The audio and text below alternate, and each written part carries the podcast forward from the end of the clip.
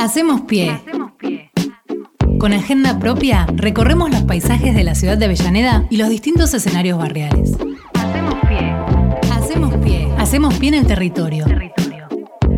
Otra comunicación para contarte lo que hacen las universidades nacionales. Otros contenidos con compromiso social para una comunicación pública, plural, igualitaria y democrática. PIE. Pie. Paisajes y escenarios. Por Radio UNDAV, la radio pública de la Universidad Nacional de Avellaneda.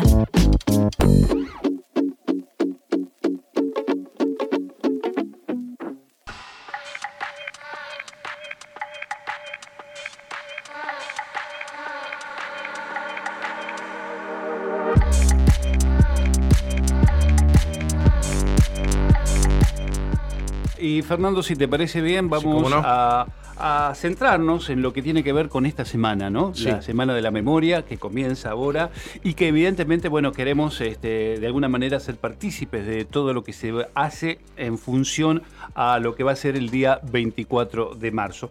Por eso vamos a hablar ahora vía telefónica con María Tapia Bernengo, que es trabajadora de las artes y que va a presentar el libro Libro de Hierro, así se titula, en el cual reinterpretó dibujos de expresas políticas de la última dictadura cívico-militar. Te la saludamos entonces, María. eh, muy buenos días. Mi nombre es Axel Govendi y estoy con Fernando Pearson. Hola, buen día, buen día. Gracias por el llamado. Por favor. Bueno, eh, María, nos gustaría que nos explicara un poquito eh, este libro, el Libro de Hierro.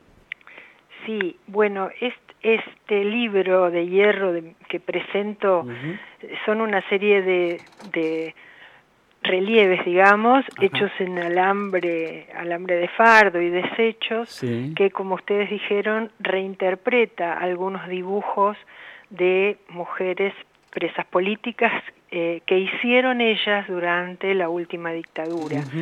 Es el resultado de una investigación que yo estuve haciendo, en, en la cual hice un libro escrito donde me centré en observar qué, qué clase de objetos artísticos que yo había visto en su momento.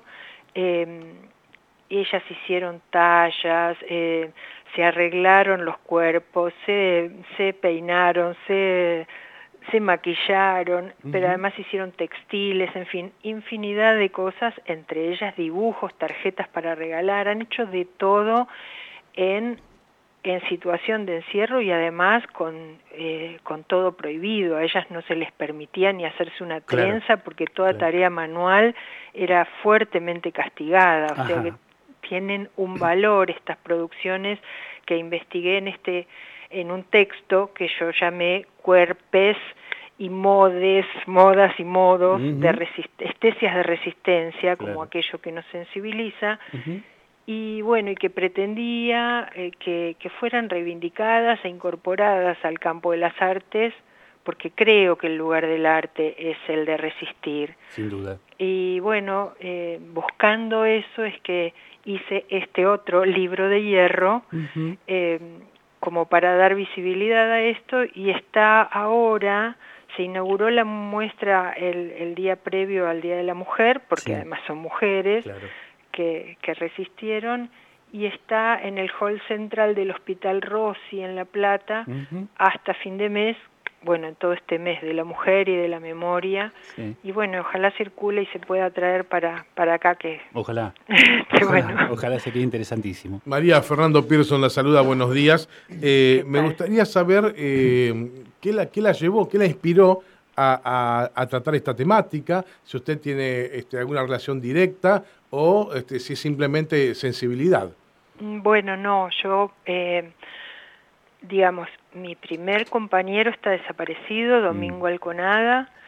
eh, mm, eh, estas heridas que siguen permanentemente abiertas Claro. porque no ha habido ni reparación ni los cuerpos. Los cuerpos siguen ausentes, así que toda mi obra está, todo mi trabajo en, el campo de las artes ha intentado suturar esta, esta herida que, que sigue abierta para, para, para todas, todas, todos y todos los argentinos, porque mientras no haya reparación, mien- mientras sigan los juicios, no haya esta condena, sigue, sigue abierta esa herida. Y además, bueno, yo después rehice mi vida y una cuñada mía estuvo presa. Mm. Y yo en ese, en ese contexto había visto unas tallas en hueso que ella había hecho de regalo para sus hijas, que las, las, las hicieron con huesos recuperados de las sopas que les daban. Eh, y supuse que había más, y yo soy investigadora de la UNA, y hace mucho tiempo quería dedicarme a esto, finalmente en el marco de un, uno de los proyectos me permitieron hacerlo, a mí me interesa además la moda y cómo la moda nos condiciona, nos formatea en muchos sentidos, eh, como otro modo de imposición que quizás es más sutil, ¿no? Y que nos, eh, bueno, nos adoctrina de algún modo.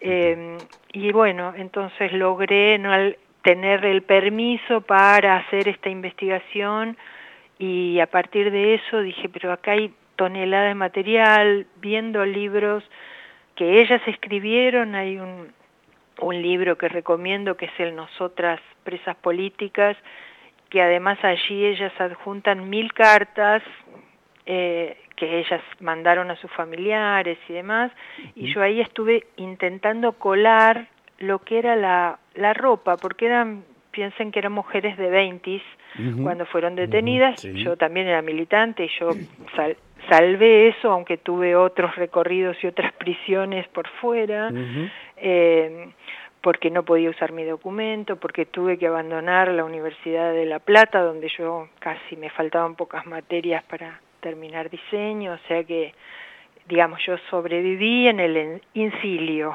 este, Y bueno, eh, me perdí en lo que te estaba diciendo, pero digo esto, todo me interesaba esta cosa de de cómo estas minas eh, que veníamos de, de, usar suecos de la minifalda de los 70 y de hacernos la línea de profundidad que había pasado con ellas. Y ahí lo que recupero en este texto escrito que está online, libre, eh, es esto, todo lo que ellas hicieron para resistir, pintándose, adornándose, tratando de mostrarse bellas, lindas este, para los familiares, para no incorporarles, para no sumarles más dolor. Eh, así que bueno, eso es, es, es, de una vitalidad todo esto que han hecho, los bordados, las pulseritas para regalar, los dibujos. Debo decir que en esta semana, perdón que siga, ustedes frenenme. Eh, María, este, yo quería este, señalar lo siguiente, esta herida que usted tiene abierta, que tenemos todos los argentinos, porque más allá de que a uno le toca más cerca, más de lejos, yo también como familiar desaparecido tengo un primo que aprovecho para nombrarlo, Julio Horacio Godoy, presente. Sí, eh, presentes los 30.000. Exactamente. Eh, uno a veces se pregunta, ¿qué hacer con el dolor? ¿no? Porque uno, cuando uno tiene un dolor, puede hacer múltiples cosas, puede deprimirse, puede encerrarse, puede salir a gritarlo o puede hacer arte. Y una forma de convertir el dolor en algo positivo creo que es lo que vos estás haciendo, María. Por lo cual este, brindo por los artistas, ¿eh? que en este caso pueden transformar el dolor en arte. Eh, tenés este bueno y ellas ellas lo que han hecho por eso es que creo que hay que reivindicarlas como artistas como hacedoras de estesias aquello que nos desanestesia nos saca de la idiotización de la imbecilización. Ellas lo lograron en las peores condiciones y yo lo que hago es surcir las heridas y este tejido social que no se repara hasta que eso no no mm. no se ponga hasta que bueno hasta que no haya reparación histórica en todos los órdenes. eh, María y bueno eh, vas a presentar el libro eh, en la ciudad de la Plata verdad sí. En, qué lugar ese está ahora actualmente la muestra inició el 7 de, de marzo y mm. continúa hasta fin de mes en el hall central del Hospital Rossi de la Plata. Eh, bueno, en un espacio que se llama justamente el arte que cura. Ah, bien. Así que bueno, es esto, esto estos modos de... O sea, todos aquellos pueden recorrer, digamos, las instalaciones para ver este, estos trabajos. Por supuesto, sí, sí, sí. Son siete páginas de, de este especie de libro metálico, la tapa y contratapa que es chapa. Sí y bueno, dos de los dibujos en estas semanas me dijeron quiénes eran las autoras, una se llama Estela Cereceto y otra Nora Hilb, que fueron las autoras de los originales. Claro que ellas las hicieron por supuesto en lápiz y yo intenté reproducir en, alambre y a otra escala como para darle otro modo de visibilidad. De visibilidad.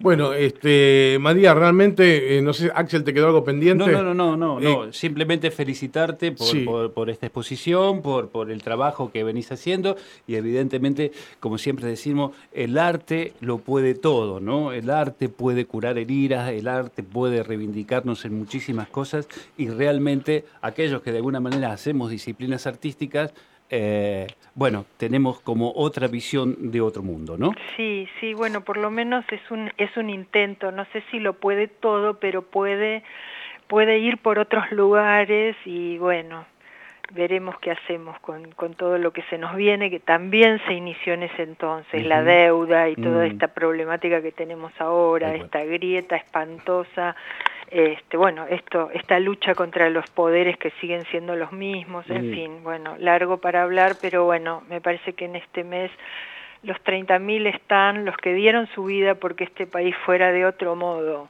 más justo, más, e, más equitativo para todas, todos y todes. Muchísimas gracias por tu tiempo eh, y bueno, muchos, muchos éxitos con la muestra. ¿eh? A ustedes, a ustedes y a Hugo Aramburu, que, es un compañero de, tantos años. Un abrazo muy grande a Hugo. Estábamos en comunicación con María Tapia Bernengo, trabajadora de las artes, autora de Libro de Hierro, una entrevista realizada para Hacemos Pie en articulación con Hugo Aramburu coordinador del programa transversal de Red Museos UNDAV de la Secretaría de Investigación y Vinculación Tecnológica e Institucional. Hacemos pie. Con agenda propia, recorremos los paisajes de la ciudad de Avellaneda y los distintos escenarios barriales. Hacemos pie. Hacemos pie. Hacemos pie en el territorio. territorio. Otra comunicación para contarte lo que hacen las universidades nacionales. Otros contenidos con compromiso social para una comunicación pública, plural, igualitaria y democrática. PIE. Pie. Paisajes y escenarios por Radio UNDAV, la radio pública de la Universidad Nacional de Avellaneda.